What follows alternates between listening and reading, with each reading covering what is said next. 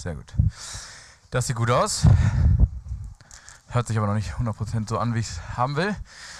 Einen wunderschönen guten Morgen an dieser Stelle auch nochmal von mir. Weil ich darüber die letzten Tage immer nachgedacht habe, möchte ich einfach einmal ein Bild von allen von vorne, während ihr hier sitzt und die wachen und fitten Gesichter will ich nächstes Mal.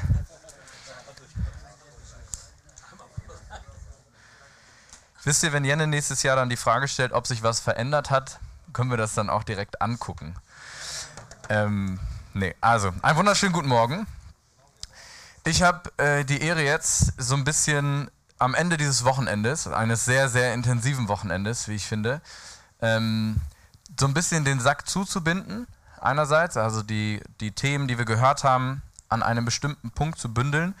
Und gleichzeitig geht es uns ja nicht um diese Freizeit als Event, sondern wir machen alles ähm, für den Montag. Theoretisch auch schon den Sonntagabend, also für den Alltag. Wir, wir wollen ja zusammen sein, um aus dieser Gemeinschaft, aus diesem ähm, geistlichen Hochpunkt zu schöpfen und Dinge mitzunehmen, die sich tragen langfristig. Ähm, geistlich nachhaltig. Das ist so das, was wir versuchen ähm, zu erreichen. Und das versuche ich heute mit euch, damit ihr auch äh, Dinge habt, mit denen ihr umgehen könnt, wenn ihr heute Abend nach Hause ankommt, äh, wenn ihr morgen schon wieder auf der Arbeit seid vielleicht, wenn ihr Donnerstag äh, Germany's Next Topmodel guckt, was auch immer bei euch so ansteht, ähm, geht es uns darum, dass ihr ähm, was habt. Und ich, ich versuche heute deswegen gar nicht so sehr was Neues mit reinzubringen, auch wenn ich eine neue Tugend vorstelle, sondern im Erarbeiten hat sich das dankbarerweise ergeben, dass sich diese äh, fünfte Tugend an diesem Wochenende sehr gut nutzt, äh, nutzbar macht, ähm, sodass wir vorausschauen können mit dem, was wir jetzt schon im Sack haben, ähm, was wir gehört haben von ähm, den Pastoren von Jenne in den letzten Tagen. Die Tugend, wie ihr es im Heft vielleicht schon gesehen habt, heute ist, achso, ich gehe mal aus dem Bild richtig, ähm, echter Mut. Echter Mut. Ja, wie, wenn ihr den Podcast noch im Ohr habt, echter Mut, das Echte steht ja für was ganz Bestimmtes. Und ähm, ich habe einen Impuls in einem Buch gefunden, der unglaublich gut passte. Eins der Bücher, das ich auch ausgelegt habe. Und ich dachte, damit wir mal so schön einsteigen ähm, und eine kleine Anekdote von jemandem haben ähm, und vielleicht der eine oder andere, wenn es ihm zusagt, was hier steht, auch eine Empfehlung für ein Buch hat. Wir haben ja gestern gehört, wie gut es ist zu lesen. Also, eins der 20 Bücher, die ich im Jahr lese, hat folgenden, Spaß, ähm, folgenden kurzen Impuls zum Thema Mut gehabt. Spazierengehen liegt auf dem zweiten X-Chromosom, ganz bestimmt. Ich jedenfalls brauche das nicht so, als Mann. Ich meine, ich liebe die Natur, aber ich muss da nicht dauernd durchlaufen. Es gibt doch auch herrliche DVDs und Bildbände. Trotzdem verhalte ich mich natürlich wie die meisten Männer. Ich stolpere stundenlang durch stinklangweilige Wälder, nur um meiner Liebsten zu signalisieren, schau mal, wie romantisch ich bin. Es könnte allerdings auch sein, dass ich einfach ein Trauma habe. Und zwar von der Wanderung mit Klaus vor zwei Jahren. Also mit ihm und seiner Familie. Aufgepasst. Also anfangs lief es immer so wie immer. Die Kinder tobten durch das Unterholz, das den Wildschweinen Angst und Bange wurde. Unsere Frauen unterhielten sich angeregt über, was weiß ich, gesunde Ernährung, Elternbeiratssitzungen oder Thermomixe. Und ab und an probierten sie gickelnd, ob der Zalando-Urschrei auch im Forst gut klingt. Also laufen Klaus und ich voraus, wie das echte Männer machen, immer einen Schritt vorne weg. Wir sprechen natürlich über ernsthafte Themen, also vor allem über die Arbeit und über Frauen, unsere eigenen. Und während Klaus lauter neckische Anekdoten erzählt, wie es ihm gerade mit Kerstin geht, durchfährt es mich plötzlich. Komisch. Das hört sich irgendwie alles so an, als ob da zwischen den beiden was nicht stimmt. Ja, das klingt nicht mehr liebevoll, sondern eher traurig, fast, fast schon verbittert. Von da an zuckt mir die ganze Zeit ein Gedanke durch den Kopf. Ich müsste ihn einfach mal drauf ansprechen, so von Mann zu Mann. Mal ehrlich, was ist denn da los bei euch? Und? War ich so ein Held? Ein mutiger, offener, heroischer Freund? Habe ich es getan? Natürlich nicht. Macht man doch nicht. War schließlich kein Seelsorgegespräch, sondern ein netter Samstagnachmittagsspaziergang. Außerdem wollten wir anschließend noch grillen, und zwar gut gelaunt. Ich Feigling. Hab lieber ein paar kernige Sprüche vom Stapel gelassen und ein bisschen Smalltalk dran gehängt. Sechs Monate später klingelt eines Abends mein Handy. Klaus ist dran. Zerknirscht. Will, es, will erst gar nicht mit der Sprache raus. Und sagt es schließlich doch.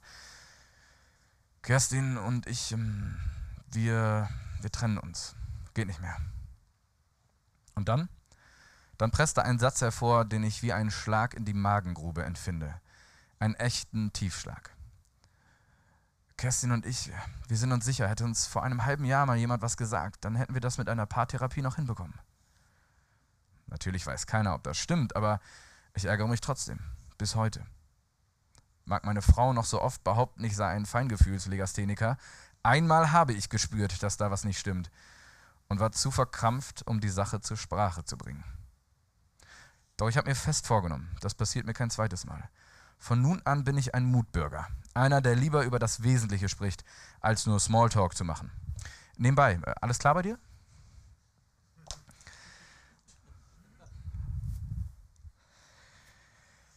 Ja, ich weiß nicht, was das mit euch macht. Äh, mich hat das auf jeden Fall angesprochen. Nicht nur der Punkt mit dem Spazierengehen, aber auch der. Ähm, mutig zu sein ist auf jeden Fall etwas, was uns nie leicht fällt.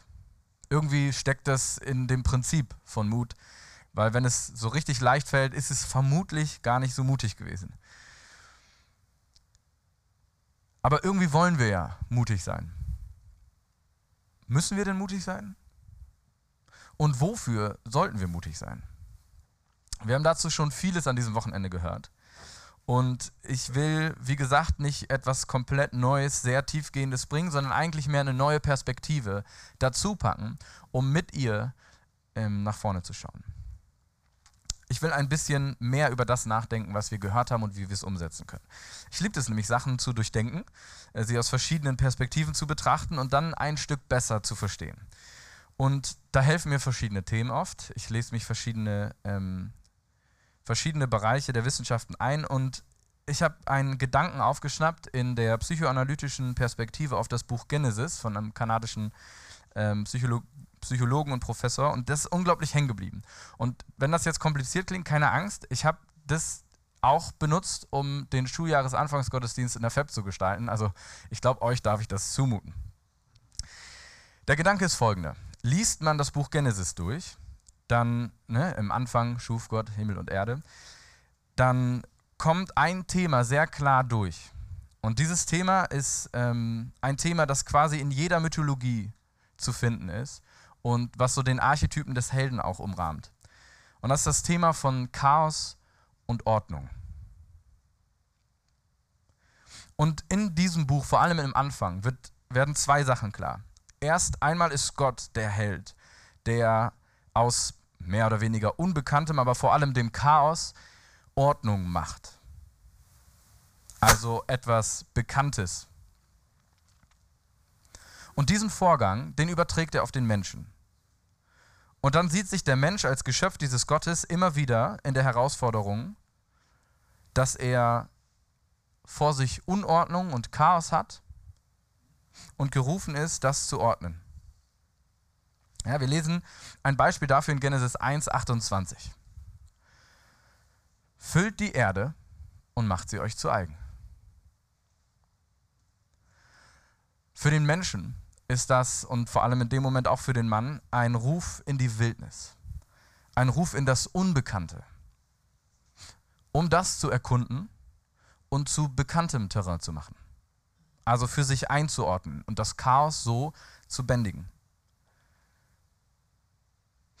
Wie gesagt, sowas findet sich vor allem aus psychologischer Perspektive quasi in jeden Mythologien. Das Unbekannte ist Chaos, ist Stress, ist Gefahr. Und alles Bekannte ist Ordnung, Sicherheit, Komfortzone. Dieser Ruf Gottes ist also ein Ruf aus der Komfortzone in die Wildnis. Aber es ist auch kein Ruf für naive Selbstüberforderung oder Gefahrenunterschätzung als Abenteurer, als Erkunder, als Männer sollen wir dabei schlau bleiben. Also, wie folgt man als wissbegieriger und intelligenter Mann diesem Ruf? Und zu diesem Impuls ähm, gehört noch ein Bild, das ich unglaublich schön fand. Und dieses Bild äh, beschreibt ein paar Sachen. Äh, man sieht auf diesem Bild einen Mann oder einen Menschen, der einerseits im Bekannten ist, in dem, was er kennt, in seiner Welt, in dem, ähm, was für ihn Sicherheit und Ordnung ist und sich gleichzeitig ausstreckt nach dem Unbekannten, nach all dem, was noch da draußen ist. Und auch wenn er das jetzt nicht direkt macht, man kann das verstehen als einen Schritt, bei dem man mit einem Fuß im Unbekannten und mit einem Fuß im Bekannten ist. Man wagt sich also raus, setzt sich gewissen Risiko aus, aber tut das bewusst. Man weiß um Risiko, man weiß um Gefahren. Denn er hat nur einen Fuß im Unbekannten. Der andere bleibt im Bekannten. Oder bei ihm jetzt der andere Teil. Und wir haben gestern Abend dazu auch schon ganz schön viel gehört von Markus, die anderen Tage auch. Aber die Nähe Gottes für uns als das Bekannte. Doch bevor ich da weitermachen will, zu dem Unbekannten noch einmal. Dieser Schritt in das Unbekannte, raus aus dem, was wir kennen, was Sicherheit ist, Komfortzone, kostet letztlich Mut. Und diesen Mut wollen wir verstehen als Tapferkeit und Widerstandsfähigkeit. Tapferkeit bedeutet in dem Moment ganz einfach, sich seinen Ängsten zu stellen, dem Feind ins Gesicht zu blicken und ihm entgegenzugehen, die Ängste zu überwinden. Und ganz praktisch erleben wir das manchmal auch in sehr ja, scheinbar banalen Dingen. Es gibt Tätigkeiten, es gibt Ereignisse, bei denen wir mittendrin oder letztlich am Ende uns so richtig männlich fühlen. Irgendwie macht das was mit uns. Und man hat dieses Gefühl, ja, das, das, das ist es. Und Mark stellt die These auf in seinem Buch, dass es letztlich alles, also ob es jetzt darum geht, dass man eine steile Wand vor sich sieht, hochklettert und dann am Ende da ist, ob man in einem Boot sitzt, sieht, wie die Stromschnellen näher kommen und dann mitten durchrast, wann auch immer, was auch immer vor dir steht, was auch immer diese Momente sind. Es gibt ganz einfache Momente, aber in denen fühlt man dann auf einmal was. In diesem Moment, wo man erlebt, wie man durch das, was einem Angst macht, hindurchkommt. Und gerade auch am Ende. Und man fühlt sich unglaublich gut. Und auch wenn wir nicht zu sehr in diesen Klischees rumreiten wollen, es fühlt sich dann ja doch so richtig männlich an irgendwo.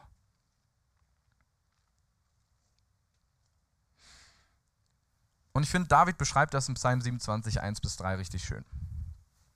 Der Herr ist mein Licht und mein Heil. Vor wem sollte ich mich fürchten?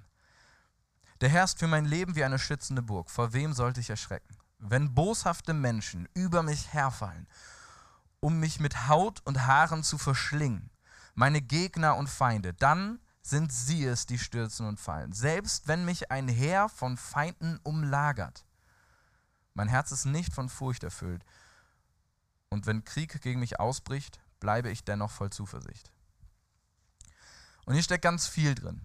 Und auch das, was ich gleich noch weiter ausführe, von dem wir gestern gehört haben, äh, mit der Nähe Gottes, dem, dem Fuß im Bekannten. Aber was hier auch drin steckt und was ich das Gefühl habe, dass wir manchmal vergessen und was wir das Gefühl haben, was uns manchmal entgeht, ist dieses im Kampf sein. Mut bedeutet sich, seinen Ängsten entgegenzustellen und durch sie durchzukämpfen. Und andererseits auch zu widerstehen. Gerade wenn es um Ablehnung geht.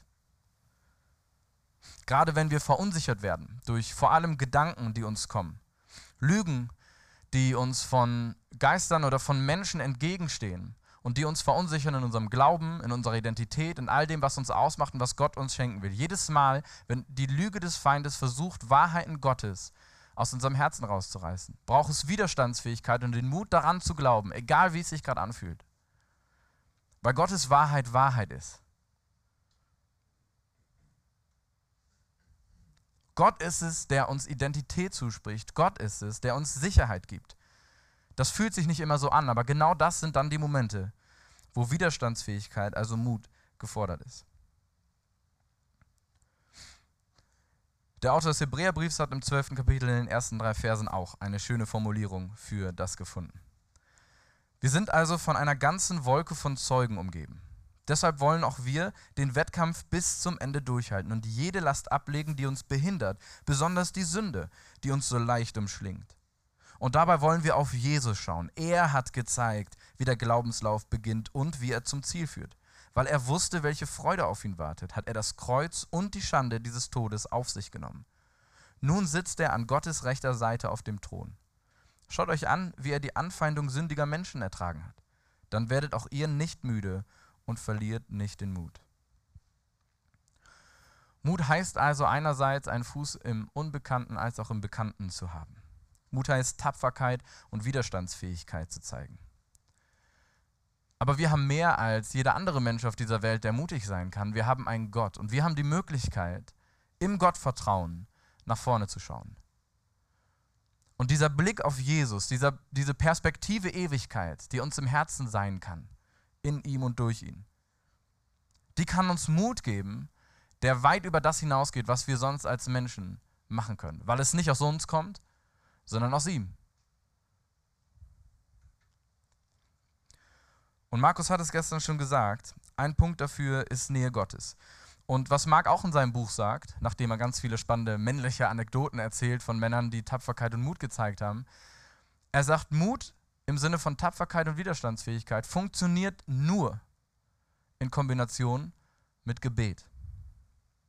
Und ich musste daran denken, ich weiß nicht, wer von euch Seven vs. Wild geguckt hat, aber ähm, diese Challenge, wo Leute sieben Tage, ähm, ob jetzt wo auch immer, äh, Schweden, Panama, ähm, sieben Tage in Wildnis sind und maximal sieben Gegenstände mit dabei haben, mit diesen überleben müssen.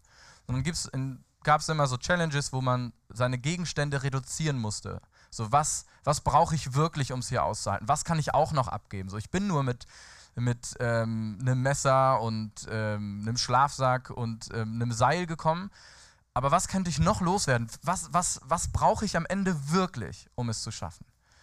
Und für uns ist das das. Weil genau, wenn wir, wenn wir aufhören zu beten, dann, dann, dann hören wir auf, in seiner Nähe zu sein. Und dann hören wir auf, aus ihm heraus die Sachen zu arbeiten. So, wir merken das sehr praktisch in vielen Veranstaltungen, ich zumindest in der Gemeinde, auch in vielen Begegnungen mit Leuten. Wenn ich aufhöre, für Sachen zu beten, wenn wir aufhören, vor oder für Sachen zu beten, dann zeigt sich das sehr schnell. Aber es ist nicht nur das Gebet, das uns trägt. Und das ist etwas, was ihr wahrscheinlich schon sehr oft gehört habt. Ähm, etwas, was wir wahrscheinlich jedes Mal sagen. Aber solange ich Männer sehe, die alleine versuchen, durch ihre Kämpfe zu stapfen, werde ich nicht müde, das zu erwähnen. Denn das andere, was wir brauchen, ist Gemeinschaft. Wir müssen gemeinsam unterwegs sein. Wir brauchen einander. So, ich könnte euch den Podcast auch einfach nach Hause schicken. Die Inhalte, die ausgearbeitet wurden, aufnehmen lassen in meinem Büro. Dann würdet ihr das kriegen, vielleicht auch das Heft als PDF und könntet euch das erarbeiten für euch selbst. Da wird niemals rumkommen, was rumkommt, wenn wir hier zusammen sind. Und das ist nicht immer einfach. So, Markus hat es gestern Morgen gesagt. So, wir sind alle auch ein bisschen weird. So, es ist nicht immer leicht, weil dann sagt mal jemand was, was irgendwie, er war der Einzige, der es lustig fand. Ja, oder es hat mich dann doch mehr getroffen, als er gedacht hätte. Oder irgendwas passiert, wo wir uns dann doch wieder ein bisschen reiben. Aber das sind auch nur Situationen, in denen Gott uns auffordert, in seinem Geist weiter in Gemeinschaft zu bleiben und gemeinsam unterwegs zu sein. Und ich meine damit jetzt nicht nur, also ich will jetzt einfach nicht nur eine Aufforderung machen, weiter zu Veranstaltungen zu kommen, auch wenn die Gottesdienste und die Männertage eine super Sache sind dieses Jahr, sondern mir geht es darum, dass wir gemeinsam im Alltag unterwegs sind. Und das, ich weiß das von vielen von euch nicht ob ihr einen Hauskreis, eine Minigruppe, eine Zweier-, eine Dreierschaft habt oder irgendwie einfach ein paar Männer, ein paar Brüder in eurem Leben, mit denen ihr unterwegs seid. Weil wenn nicht, dann ändert das bitte heute. Dafür treffen wir uns. Weil das entscheidet letztlich, ob wir in den nächsten Wochen, Monaten, ob wir bis nächstes Jahr sagen können, ob sich was verändert hat.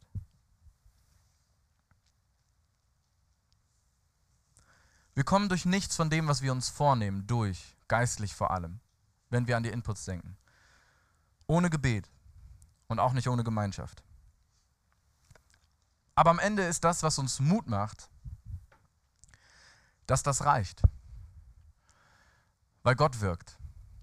Und weil auch wie oft wir was versemmeln können, wenn wir im Gebet bleiben und in Gemeinschaft bleiben, wird Gott uns tragen. Das hat er uns versprochen und darauf dürfen wir vertrauen. Das ist eine der Wahrheiten, die auch der Feind, der, der Dieb, wie Markus es gestern Abend gesagt hat, immer wieder klauen will. Die Wahrheit, dass wir darauf angewiesen sind. Und ich glaube immer noch, dass einige von uns daran glauben, dass sie alleine besser dran sind. Aber das stimmt nicht. Und an sich habe ich euch über Mut gar nicht viel Neues erzählt. Ich habe jetzt ein paar Worte benutzt, die ein bisschen definiert, euch noch eine nette Sache der Psychoanalyse geschickt. Aber ich finde, C.S. Lewis hat etwas gesagt oder geschrieben, ähm, was Mut in den Kontext bringt, in dem ich es heute stehen lassen will. Okay? C.S. Lewis hat gesagt, der Mut ist nicht einfach eine der Tugenden, sondern die Form jeder Tugend am Prüfpunkt, das heißt am Punkt der höchsten Wirklichkeit. Mut ist nicht einfach eine der Tugenden, sondern die Form jeder Tugend am Prüfpunkt, das heißt am Punkt der höchsten Wirklichkeit. Wir hatten viele Inputs diese Woche, dieses Wochenende. Fühlt sich an wie eine Woche. Wir hatten dieses Wochenende viele Inputs, viel, viel Inhalt. Man kann das gar nicht alles direkt so voll aufnehmen. Aber es war genug dabei, dass jeder von euch angesprochen wurde irgendwo. Ihr wisst, wo eure Baustellen sind. Ihr wisst, was Gott dieses Wochenende bewegt hat. Und mir ist wichtig, dass ihr, dass ihr, dass ihr zwei Sachen wisst. A, das, was Markus gestern Abend gesagt hat. Es geht nicht darum, dass ihr an allen Sachen arbeitet und nicht für jeden ist alles gewesen. So, wir, wir wissen nicht immer, was bei euch los ist, aber wir sind auch genug Leute, um verschiedene Inputs abdecken zu müssen. Aber jeden von euch, jeder von euch hat etwas. Und das ist, was wir jetzt zum Abschluss dieses Wochenendes machen wollen, vor allem auch gleich in der Kleingruppe darüber nachzudenken, was unsere Baustelle ist, was wir uns jetzt vornehmen und das festmachen. Mir reicht es, wenn jeder von euch eine Sache mitnimmt von den ganzen Sachen, die genannt wurden. Mindestens eine Sache mitnimmt und rausgeht in den Alltag. Und das sind männerspezifische Sachen teilweise, aber männerspezifisch ist, ich, ich weiß nicht, ob euch das deutlich geworden ist an diesem Wochenende, männerspezifisch ist eigentlich auch nur sehr, sehr klein ich werde immer wieder konfrontiert, dadurch, dass wir die Inhalte machen und darüber reden und dann so, ja, manchmal ist es nicht, nicht, nicht männerspezifisch genug in der Anwendung. So, unsere größte Herausforderung in unserem Alltag ist unsere Nachfolge und das unterscheidet uns in keinster Weise von den Frauen. So, die Nachfolge Jesu ist das Schwierigste in unserem Alltag und das geht jedem so. Was wir rausfinden müssen, ist, wo unsere persönliche Herausforderung innerhalb dieser Nachfolge liegt, was unsere persönlichen Baustellen sind. Und das ist manchmal gleich unter Männern, ähnlicher unter Männern im Gegensatz zu Frauen. Aber das ist etwas, da können wir am Ende gar nicht so viel zu sagen, weil das bei euch liegt. So, wir haben Sachen angesprochen und wir hoffen, dass es gepasst hat. Aber ihr müsst im Miteinander genau das besprechen. Und dafür haben wir die Männergemeinschaft, weil es in manchen Punkten nur unter Männern so ein großes Verständnis und ein Getragensein gibt, weil es eher ein Männerproblem ist. Aber grundsätzlich sind das alles Probleme der Nachfolge, Herausforderungen der Nachfolge, weil es nicht leicht ist. Aber jeder von uns hat eine Baustelle und das ist, worüber wir jetzt noch reden wollen. Das ist, wo wir ähm, miteinander jetzt noch ins Gespräch kommen wollen in den Kleingruppen.